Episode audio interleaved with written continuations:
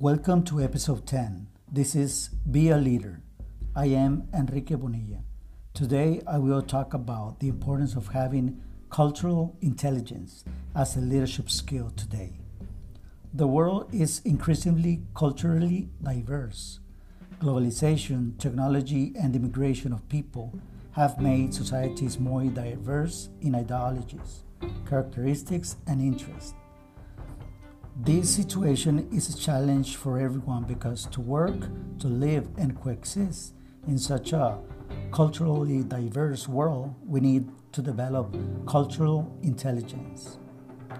Since the beginning of the exchange of materials, products, and animals between humans, culture has been diversifying.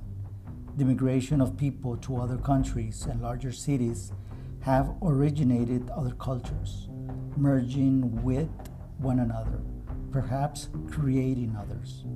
In some cases, cultures disappearing completely. Although, in some ways, some ideas, language, ways of dressing, eating, and living in general persist in emerging cultures, giving way to new forms of living and coexisting. Regardless of the time in history, the fusion of cultures, whether we like it or not, continues and at all times people have had the need to learn and acquire skills to function in different cultures, to do business, for war, or seek peace.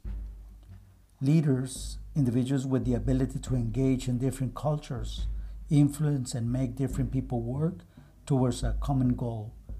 We always have had the need and the ability to project the vision together, communicate it, and plan strategies to achieve it.